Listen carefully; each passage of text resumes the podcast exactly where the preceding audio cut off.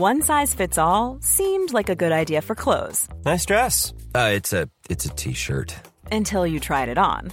Same goes for your healthcare.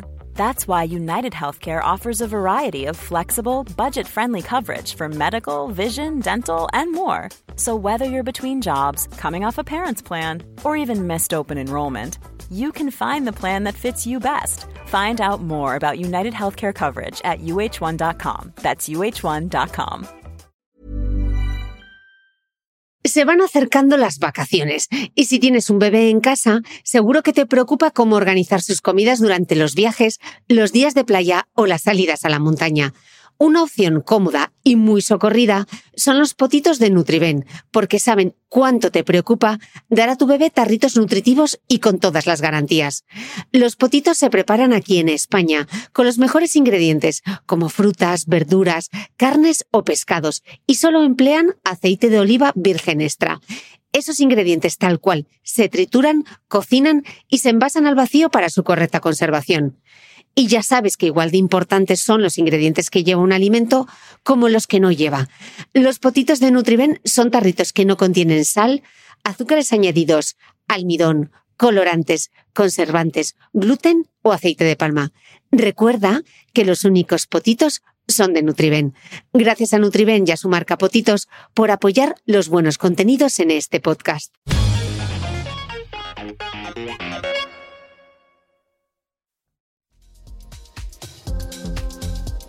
Este episodio lo he titulado ¿Por qué siento lo que siento? Y va a ser la entrevista de los porqués. ¿Por qué me enfado a veces tanto? ¿Por qué me desbordan algunas cosas? ¿Por qué me pongo como me pongo por una tontería? ¿Por qué me cuesta decir que no? ¿Por qué no perdono ni olvido aquello? Y la gran pregunta, ¿por qué nos cuesta tanto gestionar algunas situaciones y algunas emociones? Le planteó la psicóloga María Esclapez algunas situaciones que nos pueden servir de ejemplos prácticos para así dar respuesta a todas las preguntas. María nos va a hablar de nuestras heridas emocionales, de amígdalas que reaccionan y secuestran a nuestra razón, del síndrome de la niña buena y de cómo hablarnos a nosotros mismos con un poquito más de compasión. Arrancamos.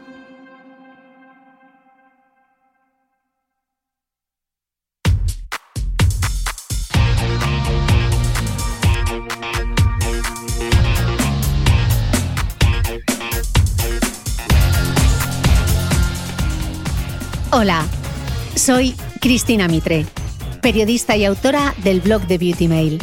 Bienvenido a este nuevo episodio de mi podcast, un espacio semanal en el que entrevisto a grandes expertos de la salud y el bienestar para que aprendamos juntos a vivir mejor.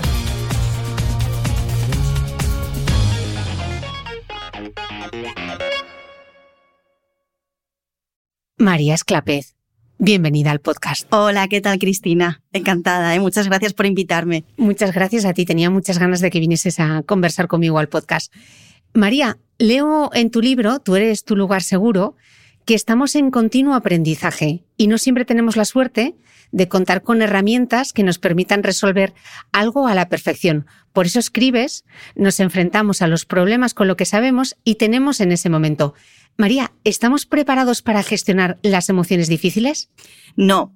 Em, mira, piensa que podemos gestionar emociones del día a día. Eh, pues podemos gestionar la ira, el miedo, eh, cualquier cosa, ¿no? El asco, la tristeza.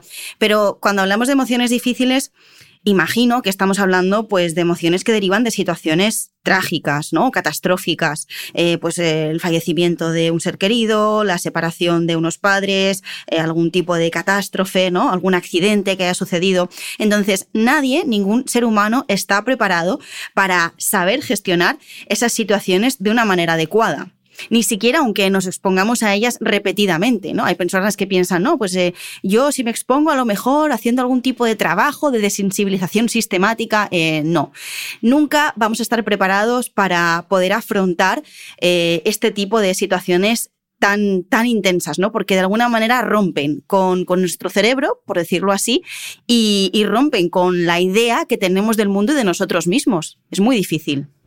Vale, vamos a verlo con, con, situaciones un poco imaginarias, que tú sueles poner muchos ejemplos en, en tus vídeos, en tus redes sociales, incluso eh, en tu libro, para que así podamos reconocer todos y que nos ayudes a gestionarlas mejor o a entender por qué nos cuesta enfrentarnos a ellas, ¿vale? Vamos a ver situaciones que eh, en algunos casos tampoco son tan trágicas, pero que bueno, que son emociones difíciles que a veces eh, nos cuesta un poquito eh, gestionar. No he incluido ni parejas ni madres, porque eso nos daría casi como para un episodio monográfico, así que para empezar, he elegido una situación en el trabajo, ¿vale? Que seguro que hay mucha gente que se ha visto en esta circunstancia.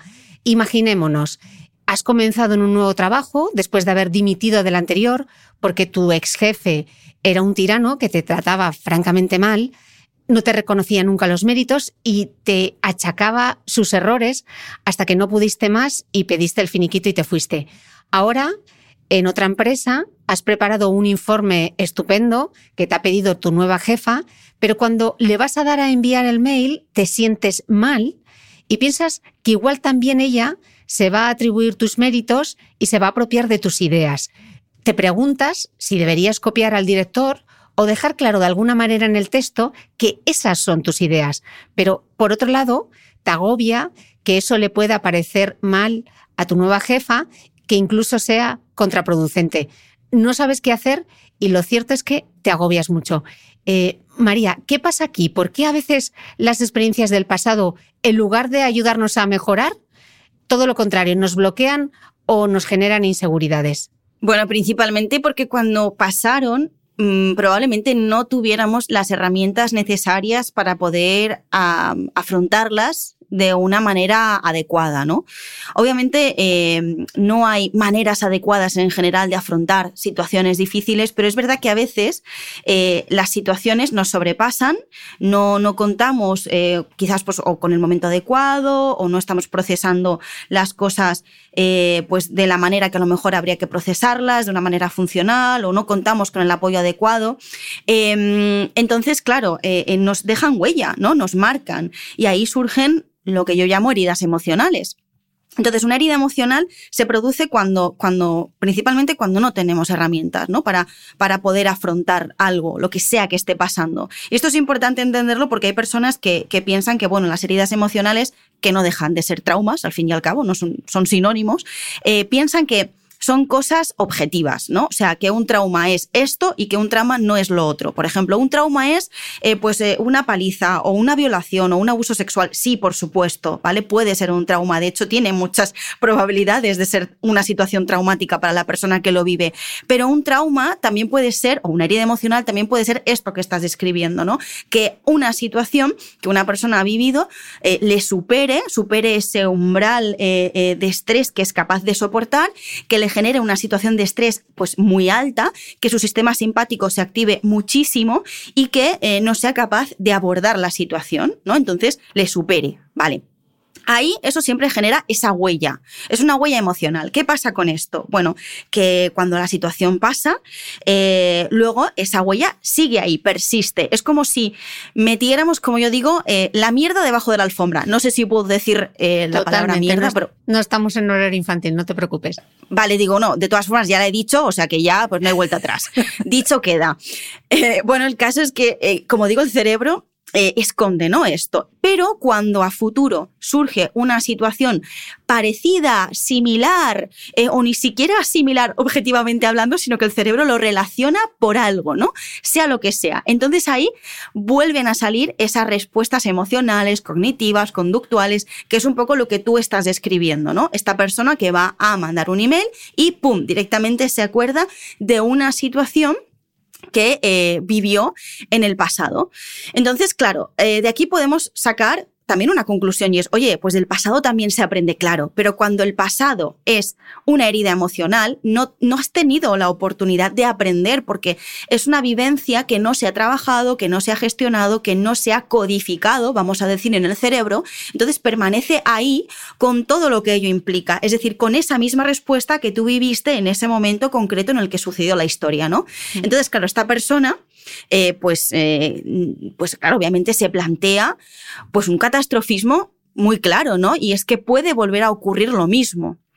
Entonces, bueno, pues habría que trabajarlo, obviamente. Mm. Tú en el libro utilizas un ejemplo muy gráfico y que me ha gustado mucho, y es el ejemplo de la bola de plastilina para mostrarnos que todos al final sí que tenemos esas heridas emocionales, aunque no seamos conscientes, y, son un montón de ellas, ¿no? Que no es, es, lo que dices tú, que no es una, no hay traumas mayores y traumas menores, ¿no? Que todos tenemos esa pequeña bola de plastilina.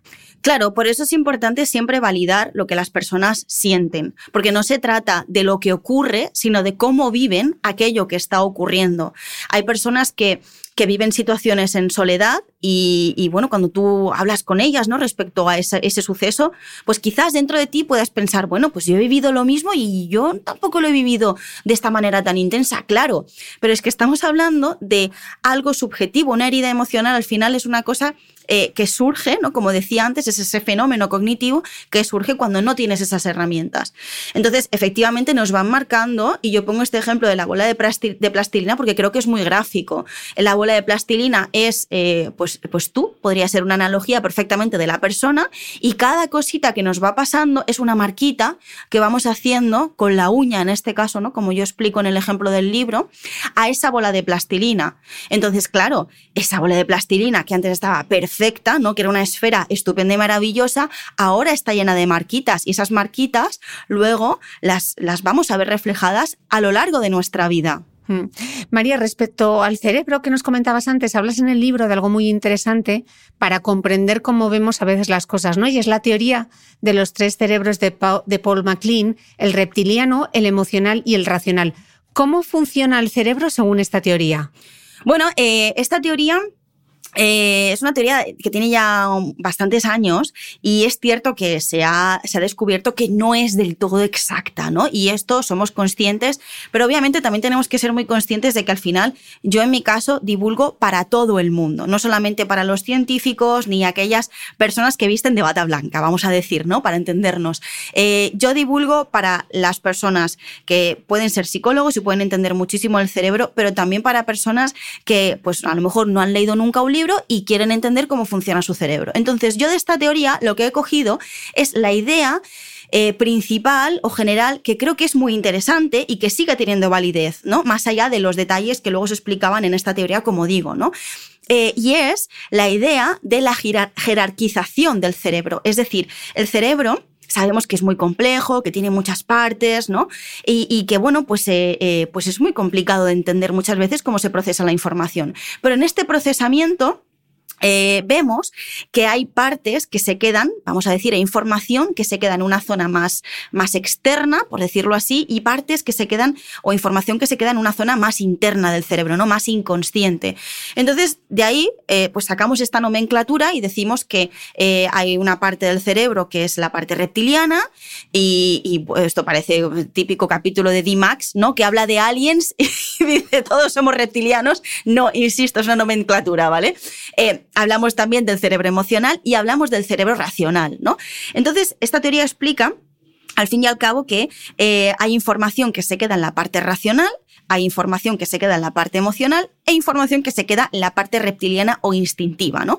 Con la que convivimos todos los días, digamos, es la parte racional. Es decir, es la parte de la eh, personalidad aparentemente normal que va a trabajar, que estudia, que queda con los amigos, que se va de cañas, etcétera, ¿no? Luego está la parte emocional, que es la parte, eh, vamos a decir, la parte que siente, ¿no? La parte donde están todas las emociones. Y la parte reptiliana es la que se encarga como de las cosas más primarias, más instintivas. Es donde reside el sistema de apego. Como digo, esto no es exactamente así, pero mm, facilita mucho entender em, cómo se procesan esto de las heridas emocionales, por qué se generan, por qué en el día a día es posible que yo pueda tener una vida, como digo, aparentemente normal, pero cuando me tocan la fibra sensible, me tocan esa personalidad eh, o parte eh, emocional que es la que desencadena toda esa respuesta que tiene que ver con esa herida emocional. Hmm. Vamos a explicar un concepto muy interesante que viene en el libro y es la amígdala. Eh, ¿qué, es, ¿Qué es una amígdala siempre activada y qué síntomas tiene, María? Bueno, una amígdala em, es complicado que esté siempre activada mm, porque es, es fisiológicamente imposible. Em, la amígdala se puede activar mm, cuando procesa situaciones de peligro, ¿no? Cuando procesa situaciones que, como digo, no recuerdan a ese episodio traumático que yo viví hace X tiempo. Y se activa porque, bueno, contrasta la información con otra parte del cerebro que es el hipocampo y juntos dicen, oye, pues a mí esto me recuerda algo, ¿no? Y este algo a mí no me gustó nada. Entonces, amígdala, amígdala, actívate, que aquí hay que dar una respuesta, ¿no? Entonces, claro, la amígdala activa el sistema nervioso simpático y pone en marcha ciertos mecanismos de defensa que sirven siempre para la supervivencia de la persona, ¿no?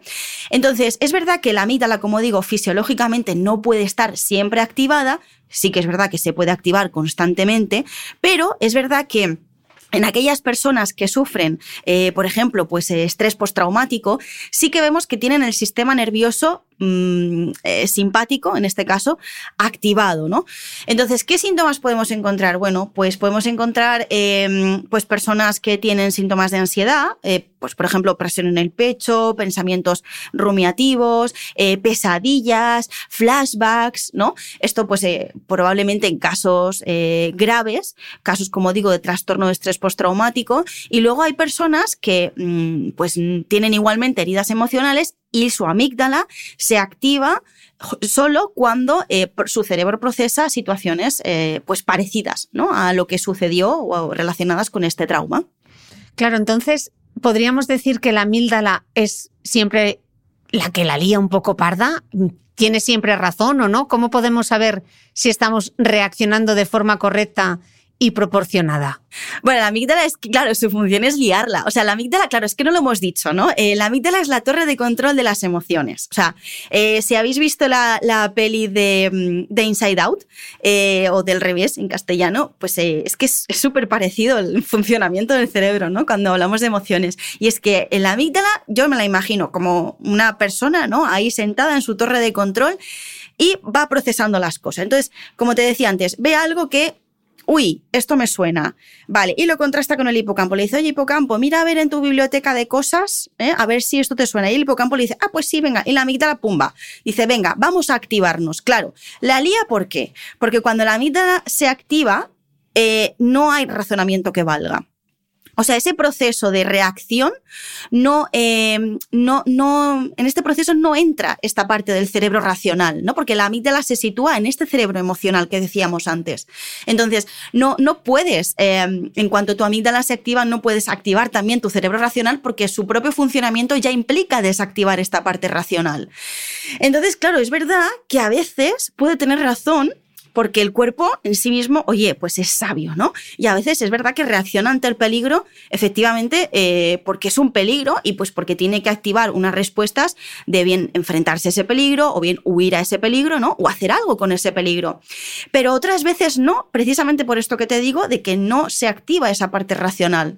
Entonces, ¿cómo podemos saber, que está claro, es la pregunta del millón, que reaccionamos de forma correcta o, o proporcionar a las cosas? Bueno, pues eh, yo soy partidaria de esto que se dice siempre, de que contar eh, hasta tres, ¿no? Antes de reaccionar. Hay quien tiene que contar hasta diez. O cien, si me apuras, porque madre mía. Bueno, a veces eh, sí, es verdad, hay personas que tienen la mecha más corta, personas que, bueno. Entonces, lo, lo ideal, claro, es observar esa emoción, ¿no? O sea, ver ante qué estoy reaccionando. ¿Ante qué está respondiendo mi amígdala? ¿Estoy respondiendo ante una herida emocional del pasado? Eh, si es así, quizás tenga que calmarme, ¿no? Quizás tenga que eh, abordar esta emoción o estas emociones de otra manera. Estoy respondiendo ante un peligro real, ante algo que es inminente que va a suceder, estoy en riesgo real. Entonces, bueno, ahí, eh, oye, quizás no te hace falta ni ese procesamiento. Quiero decir, si tú estás em, en tu casa y de repente hueles a quemado, obviamente ahí, bueno, imagínate, ¿no? No, pues voy a ver si bueno, obviamente verás de dónde viene ese olor, pero si de repente ves una llamarada enorme o pongamos otro ejemplo, eh, de repente entra alguien en tu casa, hola, o sea, ¿cómo vas a ponerte ahí a procesar, a ver esta emoción de dónde viene? O sea, esto es acción-reacción, ¿no? Obviamente, pero cuando dudamos, hay que parar. Y hay que ver de dónde viene, ante qué estoy respondiendo, por qué mi cuerpo está respondiendo con esta ira o con este miedo o con lo que sea, ¿no? Que estoy sintiendo. Por eso siempre decimos, hay que ver qué sentimos. Hay que ver también dónde lo sentimos, porque muchas veces dices, es que yo no sé qué siento, ¿vale? Pero ¿dónde lo sientes? Porque si lo sientes, por ejemplo, en el pecho y resulta que la ansiedad siempre la sientes en el pecho y casualmente la ansiedad siempre aparece cuando te pasa esto, esto y lo otro, oye, pues en blanco y en botella, ¿no? Ya tienes la respuesta. Vamos a ver también qué pensamos, porque en el ejemplo que me ponías antes, claro, obviamente ahí hay una activación de la amígdala, ¿no? Porque hay una relación con este pasado, pero ¿Es lógico esta reacción que estás teniendo o es más un, catastrofismo lo que estás procesando? Si es un catastrofismo lo vamos a ver claramente. El catastrofismo al final no deja de ser un mecanismo de defensa que consiste en anticipar todas las posibles situaciones eh, de futuro. Eh, catastróficas, por supuesto, porque el cerebro lo que quiere es prepararse para, pues, para estar preparado, ¿no? Nunca mejor dicho, para poder enfrentarse a todas aquellas posibilidades que pueden ocurrir siempre malas, claro, nunca buenas, porque si no, no sería un catastrofismo, sería otra cosa.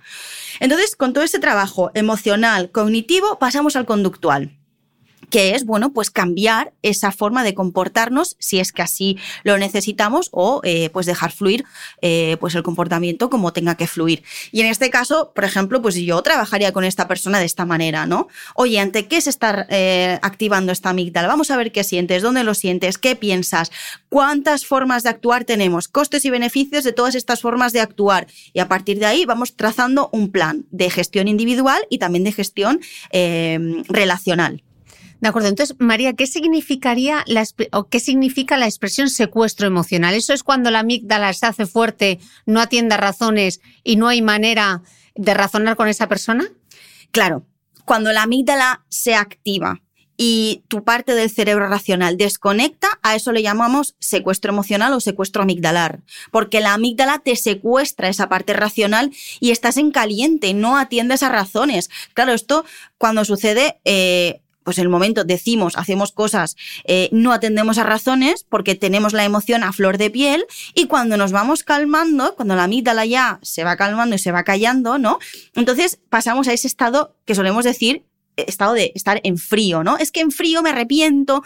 Claro, te arrepientes porque en caliente no estaba hablando tu cerebro racional, estaba hablando tu cerebro emocional, seguramente estaba hablando tu herida emocional y era la amígdala la que estaba ahí, venga a gritar, ¿no? Cosas sin sentido y bueno, pues eh, te puedes arrepentir obviamente que no sirve para justificar absolutamente mm. nada. ¿eh? Que justo has dicho antes, este tipo de personas las, las, has definido muy bien, ¿no? De mecha corta. Sí. Toda esta gente que nos está escuchando dice, yo lo que tengo, soy de mecha corta, probablemente esté sufriendo un secuestro emocional, mi amígdala se ha, se ha apoderado de mi cabeza.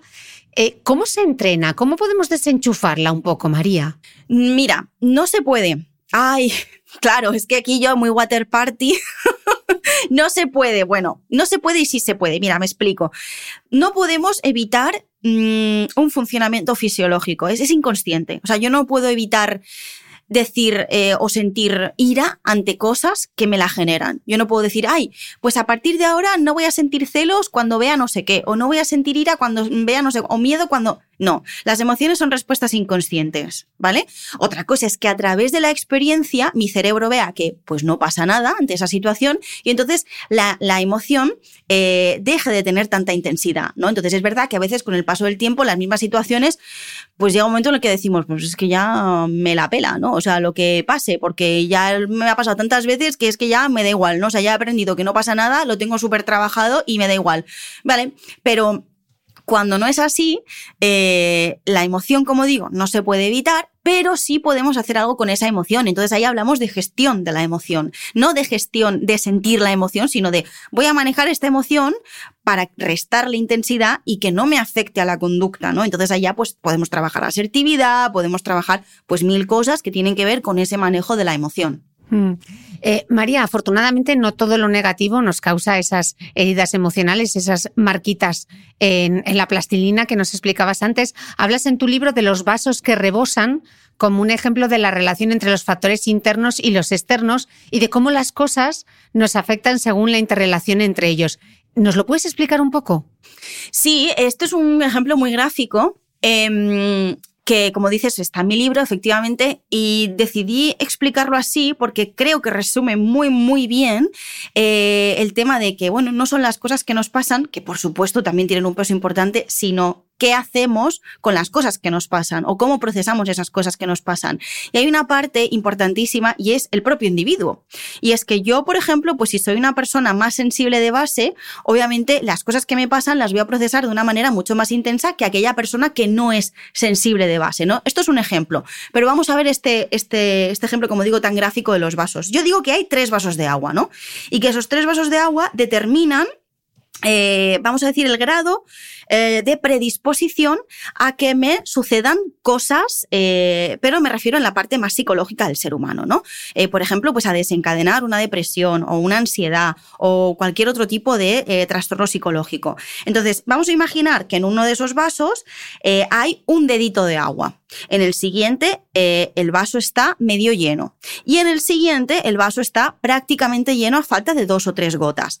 Eso es la predisposición genética, digamos, ¿no? El individuo, con lo que nacemos, lo innato.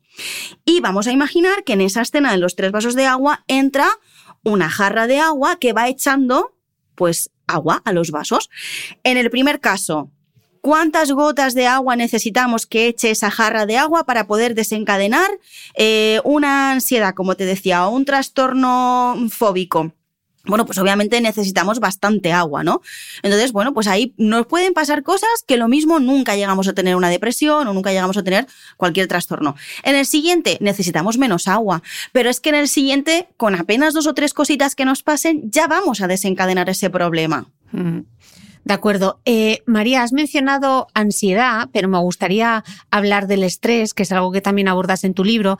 ¿Qué es la ventana de tolerancia al estrés? Explícanos también este concepto. Parece que estás en clase hoy. bueno, yo, he venido aquí a hablar de mi libro y en mi libro yo cuento todas estas cosas.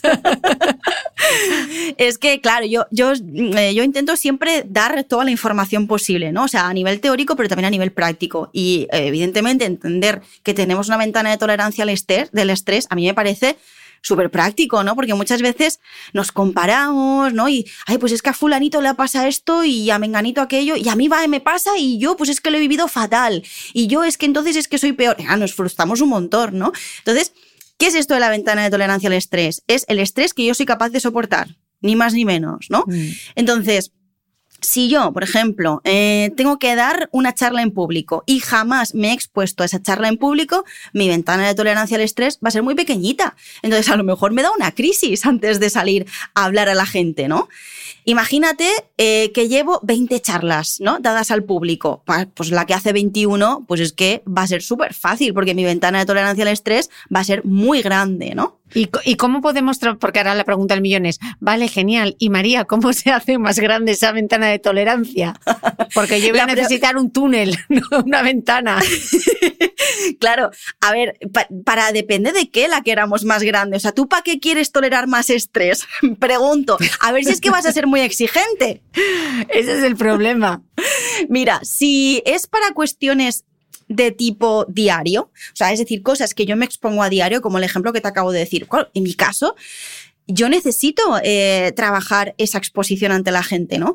Entonces, obviamente necesito ampliar esa tolerancia al estrés. ¿Vale? ¿Cómo la voy a trabajar? Exponiéndome a esa situación. Pero pongamos el ejemplo que te decía al principio, que era el, vale, pues yo me voy a exponer a cosas súper catastróficas para que así cuando me pasen ya no sufra. Pues así no funcionan las cosas. ¿vale? De hecho, no te va a funcionar. Mm. Entonces, varios ejemplos. Al margen de las heridas eh, emocionales de las que hemos estado hablando, sí que es cierto que a diario nos encontramos con situaciones que funcionan eso, ¿no? Como esos pequeños eh, estresores, como pequeños estresantes. Y no nos dejan la muesca en la plastilina, pero bueno, van llenando la mochila y como que pesan un poco, ¿no?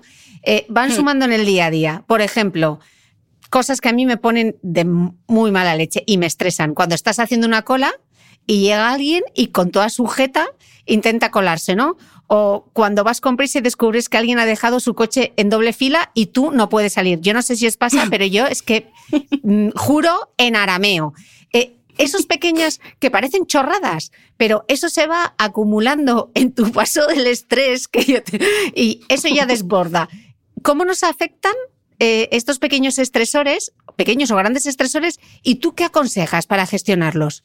Obviamente eh, afectan, yo creo que a todo el mundo, ¿no? Porque son cosas que dan mucha rabia, jolines. Em, mira, eh, es verdad que la ansiedad es acumulativa. ¿vale? La ansiedad al final eh, no deja de ser activación del sistema nervioso simpático. Entonces, bueno, imagínate que tú tienes acumulado un total de cero y te expones a que una señora se cuela en la carnicería y dices, bueno, pues paso, ¿no? Pero imagínate que es todos los días o el coche en doble fila, madre mía, claro, imagínate, ¿no? El percal. Entonces, cuando llega un punto en el que ya eh, dices, es que no puedo más, em, ahí va a salir eh, el huracán, ¿no? Ahí, la amígdala va a decir, mira, es que yo no puedo más ya con la vida, me, me bajo aquí, ¿no? Entonces, volvemos a lo mismo de antes. Vale, eh, vamos a pensar qué estamos sintiendo. Ira, pues por esto, por esto y por esto. ¿Cuál es la mejor forma de actuar en este caso? Y, por supuesto, la mejor forma de calmarnos si es que así lo necesitamos. Como decía antes, hay situaciones en las que es que tampoco hay calma que valga, ¿no? Pero sobre todo en estos dos ejemplos que has puesto, eh, yo trabajaría mucho la asertividad. Porque ¿de qué te sirve perder los nervios? O sea, eh, a lo mejor la señora que se cuela o el señor que se hace el, ¿no? el, desorientado y pues eh, ah, a lo mejor es que, no sé, pues no tienen culpa de lo que tú llevas acumulado o, o bueno, pues es que al final son situaciones de, de, de, relacionarnos con los demás y obviamente no podemos dejar salir toda nuestra artillería, ¿no? Y como si fuera el fin del mundo. Entonces, lo mejor, obviamente, para eh, ser una persona cívica es intentar eh, aplicar la asertividad.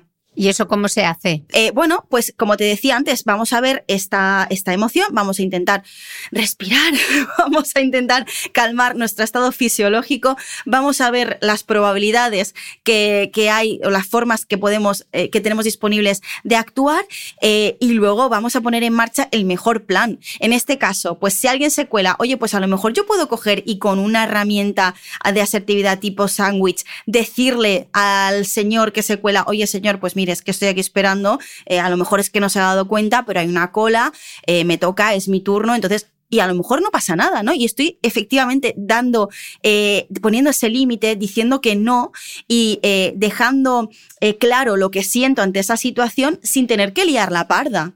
Y es una forma de sentirme bien conmigo misma porque he puesto un límite, he dejado salir esta emoción, pero de una manera civilizada.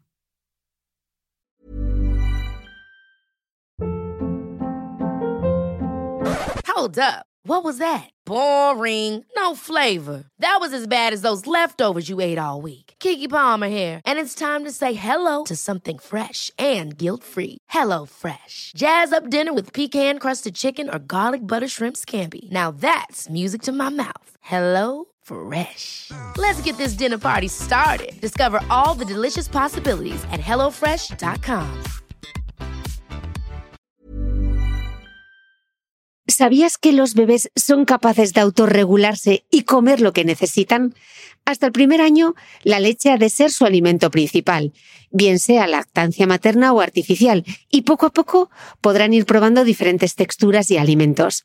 Ahora, con buena temperatura, a todos nos gusta salir más de casa, y en verano pasamos mucho tiempo fuera, en la playa, la montaña o recorriendo el mundo. Si tienes un bebé que ya ha empezado con la alimentación complementaria, para esos momentos puedes contar con los diferentes tarritos que ofrece Potitos. Hay recetas para bebés desde 4 y 6 meses y solo llevan ingredientes como frutas, verduras, carnes o pescados que se trituran y se envasan tal cual. Los potitos de Nutriben son tarritos seguros, fáciles de conservar y transportar, ya que no necesitan refrigeración, tan solo mantenerse en un lugar fresco. Se calientan en microondas o al baño María, sin conservantes ni azúcares añadidos. Gracias a Nutriben y a su marca Potitos por ser nuestro mecenas del mes.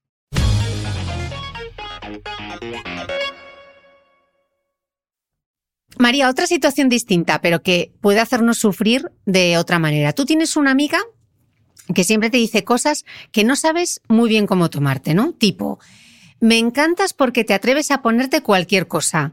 Eh, o prefiero tener otro hijo que un perro cuando tú acabas de adoptar un perrito y además no has tenido hijos. Y lo cierto es que a esas cosas muchas veces se te queda cara de póker como Lady Gaga y no sabes muy bien qué contestar. Si respondes, pareces agresiva y si te callas, te genera una, te genera una frustración eh, brutal. Y así lleváis años. María, ¿qué hacemos? ¿Tienes que aceptar a tu amiga como es? ¿Merece la pena intentar explicarle que esos comentarios te hacen sentir mal? ¿O igual lo mejor es entender que esa persona no nos conviene como amiga porque acabará dañándonos emocionalmente? Vale, depende del caso, depende de la persona. Mm, claro, aquí ya te digo, habría que estudiar bien, ¿no? Eh, ¿Qué quiere la persona que está preguntando por esto? ¿Tengo que aceptar a mi amiga? Depende, porque si para ti esta amiga es muy importante, aunque tenga estas eh, salidas de tono, pues a lo mejor eh, si quieres seguir manteniendo la relación, pues tienes que aceptar a tu amiga como es. Pero aún así, eh, aún haciendo este balance de costes y beneficios, que a mí siempre me gusta hacerlo porque la verdad es que nos deja las cosas muy claras y si puede ser por escrito mejor, porque a veces las pensamos, no, yo las pienso, yo no las escribo. Bueno, escríbelas porque te vas a sorprender y además vas a eh, plasmar aquello que tienes en tu cabeza, mm, que a lo mejor te puede parecer un mundo y que cuando lo ves plasmado te parece que es lo más sencillo del planeta Tierra.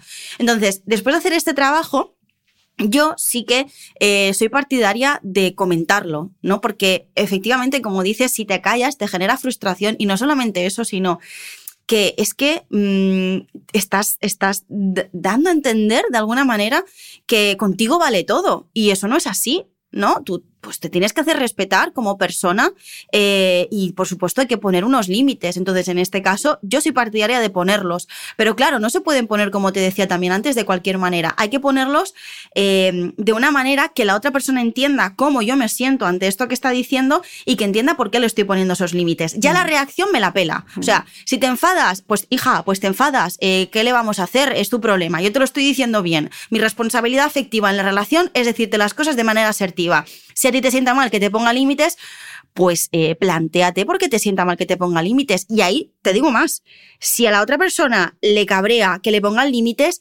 a lo mejor, lo primero es que no estaba acostumbrada a que se los pusiéramos y lo segundo, que a lo mejor se estaba beneficiando de que no se los pusiéramos. Entonces, eh, hay que pensar, ¿no? También a quién tenemos delante. Cuando pasen estas cosas, vemos 100% con transparencia cómo son los demás. Por eso yo soy siempre partidaria de eh, poner esos límites.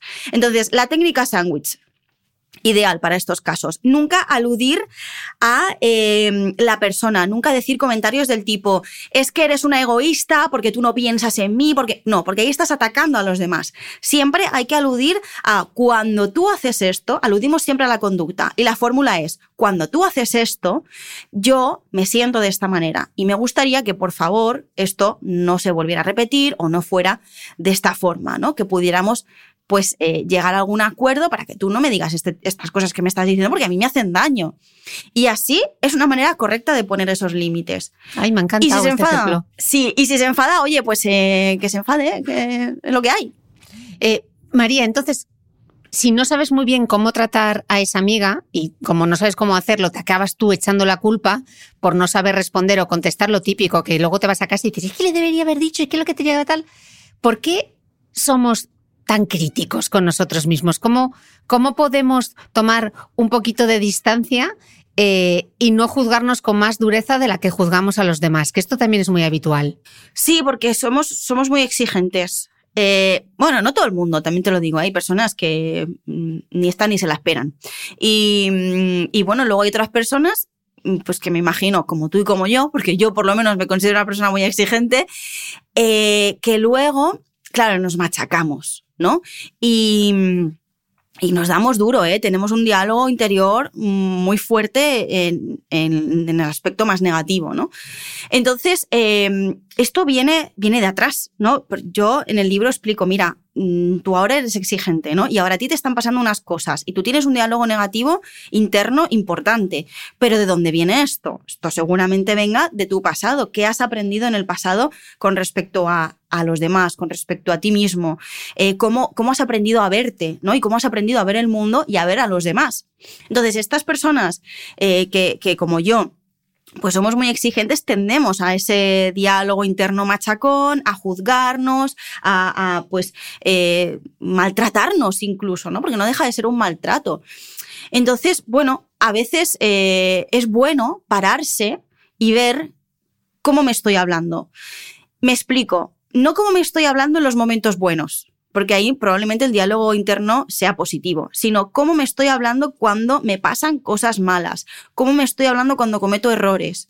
Ese es el diálogo que nos interesa ver y ese es el diálogo que nos interesa cambiar. Por supuesto, antes tenemos que hacer este trabajo de ver de dónde viene. Para mí me parece muy interesante porque nos explica muchísimas cosas y también nos previene para futuras situaciones, pero también es muy importante identificarlo y cambiarlo por algo un poco más compasivo. No es lo mismo decir, qué tonta eres, ¿no? Que a veces nos lo decimos a nosotras mismas, qué tonta eres, es que podrías haberlo hecho mejor. Bueno, es que, y aquí viene el cambio, ¿no? Es que hice lo que pude con lo que tenía, no es que sea tonta. Mm. Claro, hay mucha diferencia. Total. En esta línea, María, ¿por qué a veces nos callamos o no hacemos lo que queremos con tal de no ofender o no generar conflicto? ¿No? Que es algo que explicas tú en el libro, que es el síndrome de la niña buena. Claro, el por qué sería este síndrome de la niña buena, ¿no? Muchas veces, con tal de, de no tener conflictos, eh, pues somos capaces eso, de callarnos, de, de, de hacer lo que los demás quieren, ¿no? Porque a veces el poner un límite también es un conflicto eh, en sí mismo, aunque no haya detrás una discusión. Pero bueno, nos da miedo, eh, quizás también el poner límites nos da miedo mm, eh, el hecho de que al poner un límite, pues los demás nos pueden abandonar, ¿no? De alguna manera. Y eso también viene de, este, de este pasado, ¿no? Porque todo lo aprendemos ahí. Y precisamente es donde nos encontramos el origen del síndrome de la niña buena, que, que mira, se da principalmente en mujeres eh, y pues son mujeres que dan más importancia a los deseos y necesidades de los demás que a los suyos propios. Entonces, claro, a partir de ahí hay una eh, conducta eh, pues muy servicial, eh, son mujeres que se muestran muy prudentes, que les cuesta mucho poner límites, que tienen miedo a decepcionar a los demás, que buscan complacer, ¿no? Pues para que no surja ese conflicto, que su valía personal pues depende mucho de lo que opinen las otras personas, que se dejan para el último lugar, todos antes de mí y yo soy la última, ¿no? Todo con tal, como digo, de, de, evitar los conflictos eh, y de no sentir esa culpa que a veces se siente, y además es una culpa como muy incómoda, ¿no? Porque, claro, toda la vida la tendencia ha sido a complacer a los demás, de repente pones un límite y dices, esta persona se ha enfadado porque le he puesto un límite, la culpa ha sido mía, ¿no? Claro, imagínate que esta persona a la que le ponemos un límite encima es una persona manipuladora de manual. O sea, eh, la hemos liado, ¿no? Y, bueno, pues ahí está el síndrome y como digo, muchas mujeres a día de hoy lo, lo, presentan y por supuesto hay que trabajarlo. O sea que esto viene de nuestra infancia, de una manera en la que nos han enseñado. Entonces, ¿cómo podríamos evitar en el futuro educar a nuestros hijos, sobre todo a nuestras hijas, para que no lo sufran? Mira, hay unas frases que a mí me decían mucho de pequeña, pero entiendo pues que a lo mejor pues eran personas que pertenecían a otra generación y eran frases que tienen mucho que ver no con esto de ser una niña buena y es eh, es que las señoritas no hacen esto o es que las señoritas no hacen aquello eh, si no te portas bien no te quiero si tal cosas que a día de hoy pienso y digo ostras, eh, obviamente entiendo el desconocimiento de esta persona probablemente a la hora de decírmelo, ¿no? Pero ¿cómo a mí me ha marcado esto? Porque yo entendí a raíz de todas estas palabras y expresiones que me tengo que portar bien, que porque si no no me van a querer básicamente, o sea, en resumen es eso. ¿No? Entonces, nunca hay que dar este tipo de ideas, ni directamente ni indirectamente, porque esto no deja de ser una forma de manipular, ¿no? A, quien, a quienes pues, son tan vulnerables como son los niños, que son esponjitas, que es que lo aprenden todo, mm, aunque no se lo digamos, o sea, es que están todo el rato observando y muchas veces lanzamos mensajes inconscientes que no es más que eh, una comunicación no verbal. Con la actitud muchas veces se eh, enseña más que con las propias palabras. Entonces hay que tener mucho cuidado de qué decimos, pero también de qué hacemos. De acuerdo. Eh, María, otra situación, esta es bastante difícil también. Te acabas de separar tras una infidelidad de tu pareja y una de tus mejores amigas te cuenta ahora que hace años había visto a tu pareja con otra haciendo manitas en, un restaurante. Te enfadas muchísimo con ella por decírtelo ahora, aunque ella te dice que, que le daba miedo decírtelo y te recuerda que tú alguna vez así, entre risas, pues hablando hipotéticamente del tema, decías que tú preferías no saber. Al final te enfadas eh, muchísimo con ella hasta el punto que dejáis de, hablaros en pleno divorcio, que es cuando más necesitas tener cerca eh, a una buena amiga.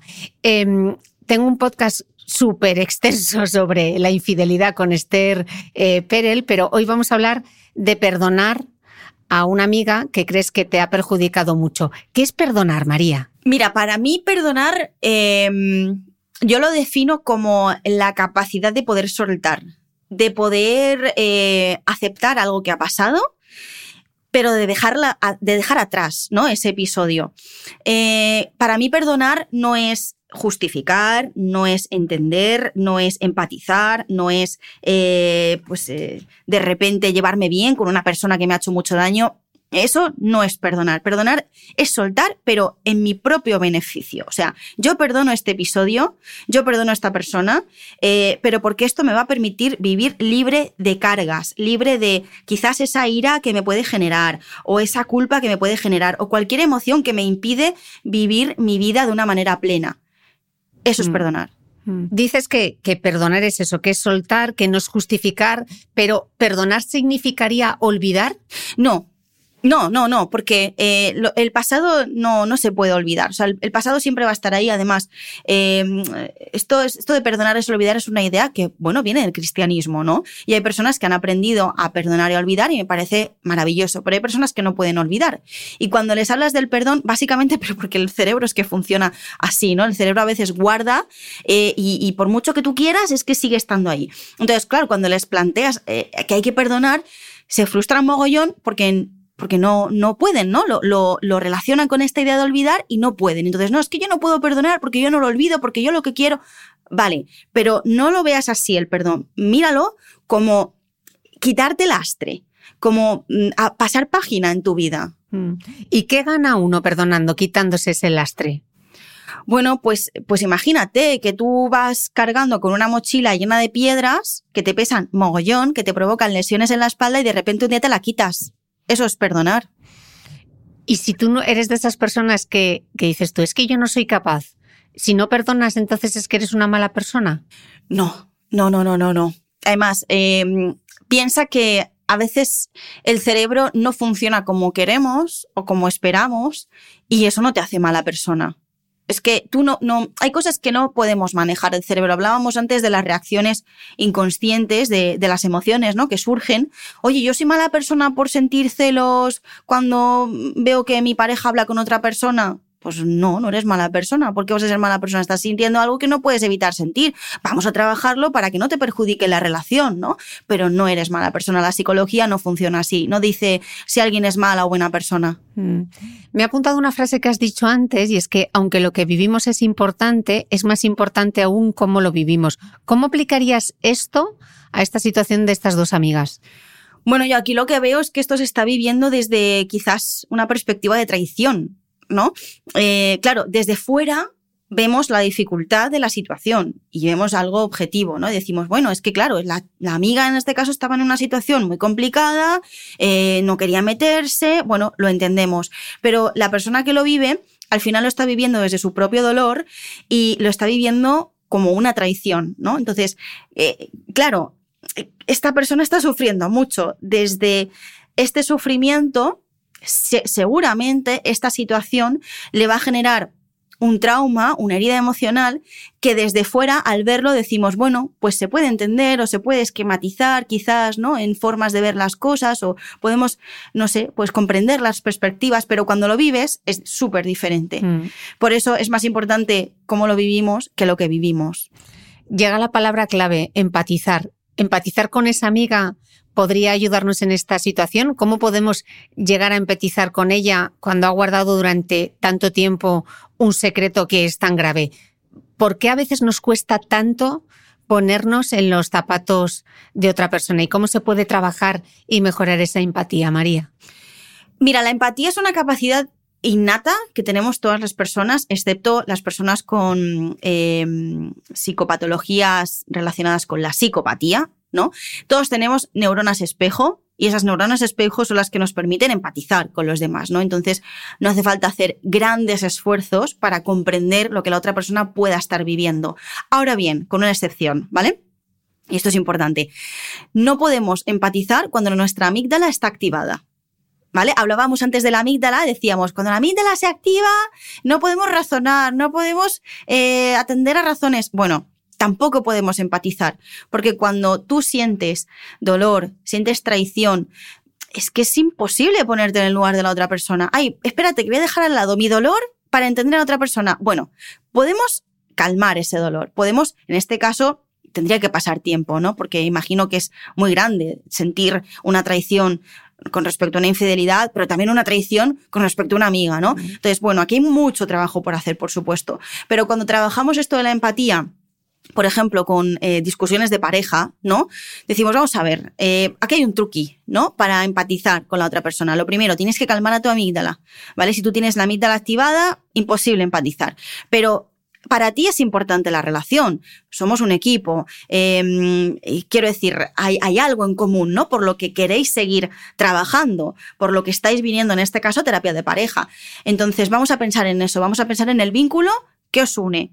Y entonces vamos a apartar este dolor porque no es eh, un problema Mm, de la persona que lo está sintiendo, es un problema de la pareja. Entonces somos un equipo contra este problema. Cuando cambiamos esta perspectiva es mucho más fácil poder trabajar esas emociones y poder empatizar con la pareja. Ahora, cuando vemos una lucha de poderes, que vemos un, tú me has hecho daño y ahora te vas a enterar, entonces, claro, obviamente ese dolor nunca, eh, nunca deja de tener intensidad, entonces es imposible poder empatizar con la otra persona. Y aquí vienen muchos, muchos de los problemas y conflictos de las relaciones de pareja. Mm. Eh, María, y en el otro extremo, ¿se puede empatizar demasiado si ya es difícil, como estamos viendo, eh, manejar nuestras propias emociones? ¿Qué hacemos con las de los demás? Mira, hablábamos antes del síndrome de la niña buena y me viene al pelo porque eh, normalmente las niñas buenas suelen empatizar demasiado porque han aprendido a ello. Esto, ojo, también tiene mucho que ver con mm, el sistema, el sistema en general, ¿no? Con, la estructura social. ¿Por qué, ¿Por qué es más común en mujeres? ¿Por qué? En fin, esto es otro tema, ¿eh? Pero es que ah, me ha venido y, quería comentarlo porque creo que también es importante, ¿no? Pero estas mujeres, eh, estas, estas personas con el síndrome de la niña buena, empatizan mucho porque, como digo, han aprendido a ello eh, y siempre ponen a los demás antes que a sí mismas, ¿no? Les dan más importancia a los demás. Entonces, claro, esta capacidad de empatía la llevan al extremo. Cuando esto sucede, obviamente la otra persona también va generando malestar. Y, y, al final es una cosa que termina dando problemas. Entonces, bueno, con respecto a la pregunta de que sí es difícil manejar nuestras propias emociones, por supuesto, pero las de los demás, también te digo que no es nuestra responsabilidad. Yo siempre digo que podemos acompañar ¿no? a las personas, podemos... Em, pues ser compasivas con ellas y, y, preguntar acerca de pues qué necesitas o qué puedo hacer para que te encuentres mejor o pues bueno, cualquier cosa que se me ocurra para poder solucionar la situación. Pero también hay que, en este mismo momento en el que ponemos esa, esa compasión, en el que proyectamos este sentimiento con la otra persona, también me tengo que preguntar a mí misma si en ese caso yo también estoy siendo compasiva conmigo misma, porque a veces, como dices, generamos tanta empatía que nos pasamos de tuerca, ¿no? Con la empatía a los demás, somos demasiados compasivos con los demás y luego con nosotros, ahí, venga, a machacarnos, ¿no? Esto tampoco, tampoco genera un equilibrio sano. La pregunta que yo siempre me hago en estos casos es, ¿estoy haciendo de madre con esta persona? Ojo. Total, total. María, la última situación. Me ha gustado mucho esto de lo de empatizar y luego mm, no hacer el trabajo con uno mismo. Me pongo ya en la última. Esta, otro clasicazo. Em, tu suegra te saca de quicio porque es bastante mandona, tanto que ni su marido ni sus tres hijos se atreven a llevarle la contraria y mucho menos en público. Si a ti sí te ocurre discrepar de algo que ella te dice, te miran todos como con espanto, incluso te hacen señas por detrás. Ella organiza las navidades cada año sin preguntarte a ti tus planes con tu familia y los da como hechos consumados. En vacaciones sí os invita, siempre a su apartamento en la playa, pero tiene que ser en las fechas exactas que ella diga. Y si vais, aquello será como un cuartel con horarios, menús y actividades. Opina de todo respecto a la educación y cuidados de tus hijos y si no estás de acuerdo, suele decirte lo de yo he criado tres hijos y cinco nietos y sé muy bien lo que hago. Aunque realmente a tus hijos no los ha criado ya para nada, pero bueno, cualquiera le dice, cualquiera le dice algo. Ahora has ofrecido a regalarle a tu hija el vestido de primera comunión, pero tiene que ser el que ella decida y tú no estás de acuerdo. Vais a tener una conversación muy incómoda. María, ¿discutir siempre es malo o no? No, discutir, desde mi punto de vista, es una oportunidad eh, para que la relación avance. Claro, también depende de cómo se discuta, porque si yo he aprendido que discutir es eh, dar voces, salirme con la mía, eh, en fin, pues obviamente discutir va a ser malo, ¿no? Pero si yo lo veo como una oportunidad para hablar, para exponer lo que pienso, eh, para preguntarte a ti tus opiniones, para negociar, al final no deja de ser una oportunidad para, para avanzar, ¿no? En la relación. Así que no, no tiene por qué ser malo. Vale. em, entonces me pregunto, ¿se puede tener una relación sana con alguien si siempre se evitan las discusiones? ¿Es verdad que eso de que dos no discuten si uno no quiere? Bueno, claro, a ver, eh, es que si yo quiero, ah, como decía antes, avanzar en la relación, que, que veas lo que yo quiero, lo que no quiero, que veas eh, lo que me sienta bien, lo que no me sienta bien, mm, que podamos eh, pues hacer algo juntos eh, estando de acuerdo, obviamente necesitamos discutir. Es que Claro, que hay, que hay que cambiar el concepto ¿no? de discusión. Eh, discutir, como te digo, no es eh, salirse con la suya, ¿no? Y, o sea, salirse- salirme con la mía en este caso. Ni, o sea, discutir al final es ese espacio en el que vamos a hablar dos personas y vamos a intentar entendernos. Siempre con la intención positiva, claro, porque si decimos, venga, vamos a hablar, pero yo luego empiezo a adivinar las intenciones del otro, eh, no empatizo, porque invalido, no sé, que al final es que obviamente mm, no estamos discutiendo de una manera sana. Mm. Para mí es importantísimo discutir para poder tener una relación sana. Es que es la única manera de avanzar. Esto va a sonar a topicazo, pero lo voy a lanzar. En España no se sabe discutir, yo no sé si tiene algo que ver con nuestro carácter eh, latino, pero no sabemos discutir comparado, por ejemplo, con los anglosajones, que yo he vivido en Inglaterra y no tenía absolutamente nada que ver, nadie se falta el respeto, nadie se chilla. Eh, María, tú en el libro das hasta 13 consejos para tener una discusión sana. Eh, ¿Podríamos repasar como mm, el, top 5, por ejemplo? Top, top 5 y top 13, porque todos son súper importantes. Pero eh, mira, ya, ya hemos dicho una cosa súper importante antes, que es criticar las conductas, ¿vale? No la persona. O sea, no, no puedes eh, estar diciendo, es que tú eres egoísta. Porque... No, no, no, est- estás atacando directamente. Eh, tampoco hay que atribuir intencionalidad en los demás. O sea, desde el dolor muchas veces atribuimos intencionalidad, ¿no? Y pensamos que eh, esta persona me ha dicho esto para hacerme daño, o esta persona lo está diciendo porque me quiere manipular, y, a lo mejor voy y se lo digo. Uf, uf, eh, eso es un problemón, ¿vale? Eh, calmarnos antes de hablar. Mira, ah, para mí esta yo creo que es la más importante, porque estábamos hablando durante todo el, el podcast de de la ira, ¿no? Hemos hablado de la ira, del miedo, de la amígdala, de frenar los impulsos. Creo que esto es básico. Mm, hay personas que discuten y necesitan discutir cuando están en caliente, porque es cuando necesitan calmar esa emoción, ¿no? Entonces entienden que si hablan con la pareja, en este caso, eh, bueno, con la suegra, con el ejemplo que has puesto, que lo van a, a resolver eh, en ese momento y que lo van, lo van a dejar como hecho, ¿no? Con el check. Entonces ya está, ya me puedo quedar tranquila. Vale, pero es que luego hay otras personas que necesitan tomarse un tiempo, porque ante las discusiones se bloquean, no saben qué decir, se agobian y es peor, ¿no? Entonces, para mí, eh, para llegar a este término medio, siempre es una buena fórmula el calmarse antes de hablar. O sea, si yo tengo algo que decirle a mi pareja, a mi suegra, a mi prima, a mi tía, voy a intentar eh, no hacerlo cuando estoy on fire. Cuando mi amígdala está mm, desatada, porque la voy a liar, porque voy a estar en caliente. Claro, Luego hay personas, no, pero es que yo lo necesito, como te decía antes, ya, pero mm, tú lo necesitas, pero tu pareja lo necesita o necesita darse ese tiempo y entonces ya luego retomarlo. Hay que trabajar esto mucho. ¿eh? Eh, luego también buscar un momento adecuado. O sea, esto de discutir por WhatsApp. ¿Pero esto qué es? Discutir por WhatsApp. Pero habitual. Eh, claro, pero ¿por qué se ha vuelto habitual? O sea, eh, es que no- tendría que ser lo raro, ¿no? O sea, las cosas importantes, o incluso las cosas no importantes, si el vínculo está medio torcido y estamos trabajando en ello, desde luego no es una buena idea discutir por WhatsApp, ni por teléfono. ¿Vale? Porque me estoy perdiendo una información súper importante, la información no verbal. Y esa información es la que va a darme la pista o la que va a marcar la diferencia con respecto a cómo está mi pareja realmente, qué me está transmitiendo, su mirada, sus gestos. Es muchísima información. De hecho, es el 80% de la información. Me estoy poniendo el 80% de la información. Mm. No aconsejo discutir por WhatsApp. Y otra cosa que te diría más es la autocrítica. Eh, hay que aprender a hacer autocrítica. En las discusiones siempre queremos llevar la razón y vale, podemos tener nuestra parte de razón, pero también hay que entender que la otra persona piensa que también tiene su parte de razón. Entonces vamos a ver dónde está ese punto medio. Hay una estrategia que se llama banco de niebla. Em, que, que, también es muy buena y consiste en voy a ver de la parte, o sea, del discurso de la otra persona, la parte en la que tiene un poquito de razón. Y a eso me voy a aferrar para decir mi siguiente frase. Imagínate, oye, pues es que eh, a mí me ha sentado mal que tú hayas hecho esto porque me has hecho sentir de esta manera. Y a lo mejor yo pienso, oye, pero es que yo lo he hecho inconscientemente, yo no te quería hacer daño. Vale, pero en lugar de coger y decirlo directamente y decir, ya, pero es que yo no...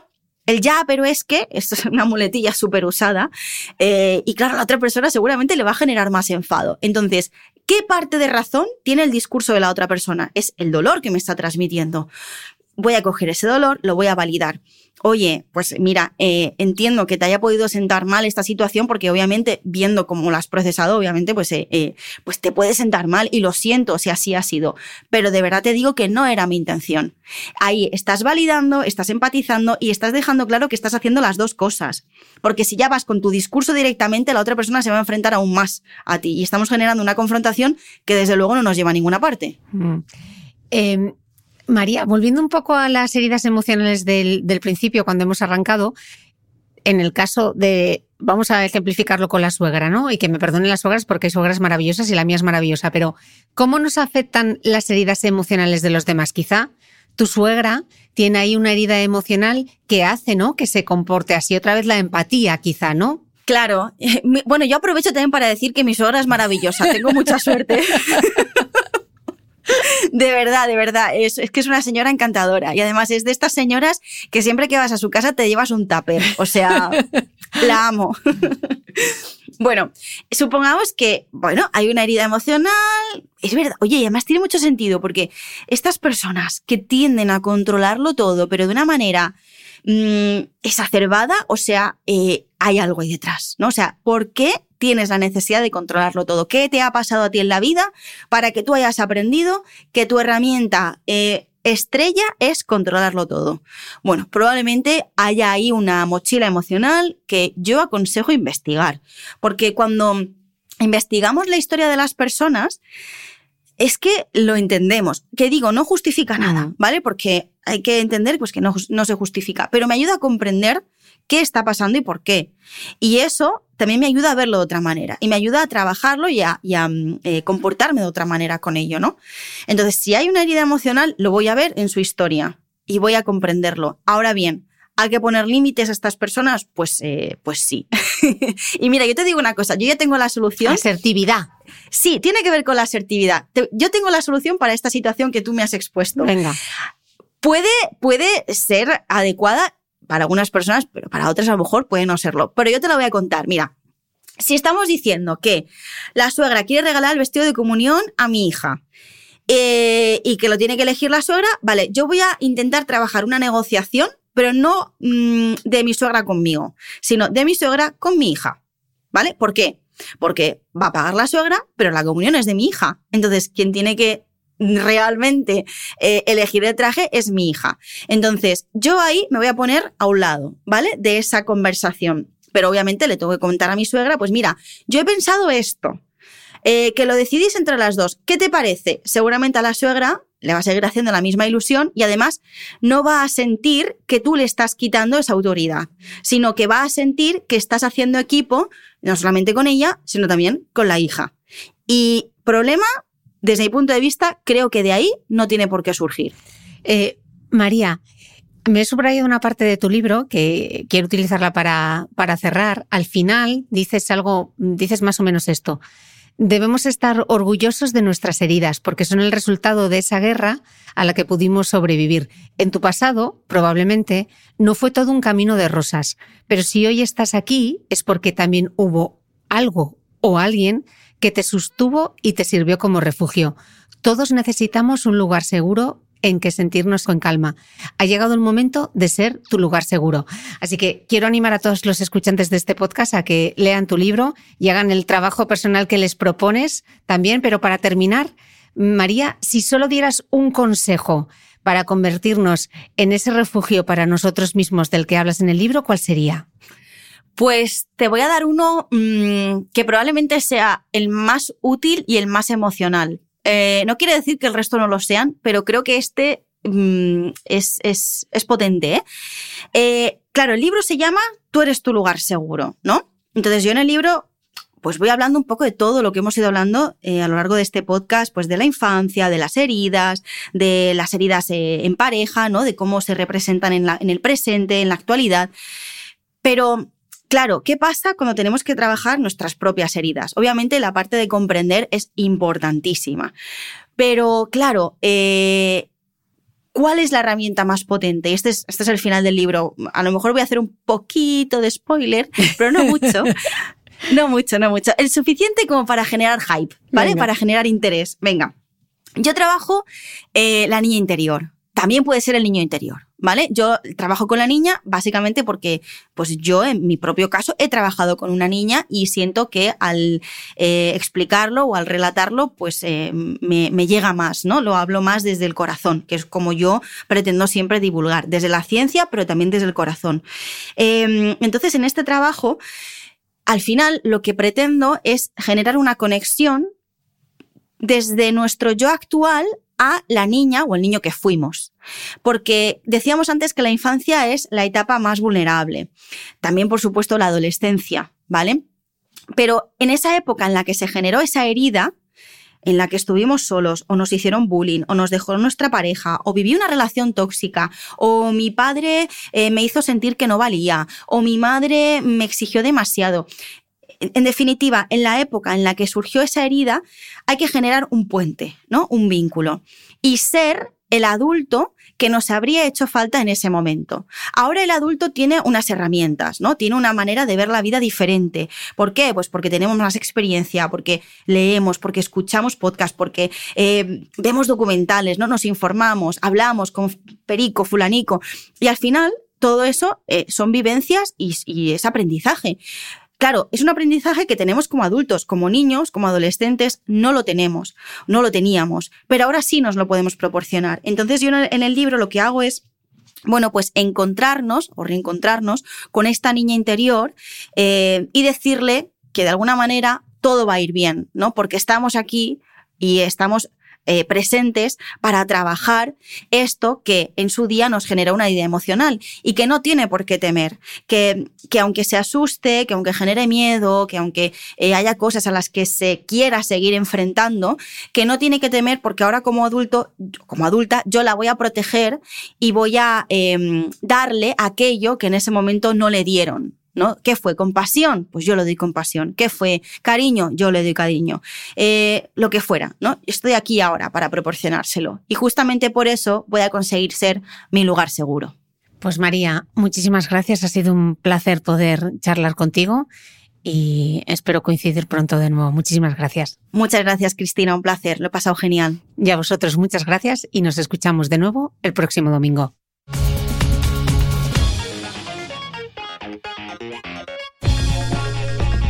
No olvides que todas las notas de este capítulo están en mi blog de beautymail.es. Además, si no quieres perderte ninguna entrevista, suscríbete a el podcast de Cristina Mitre en tu reproductor de podcast habitual. Y un último favor, si me escuchas en Apple Podcast o en Spotify, regálame una reseña, porque así ayudas a que este podcast siga creciendo. Muchas gracias y nos escuchamos de nuevo el próximo domingo.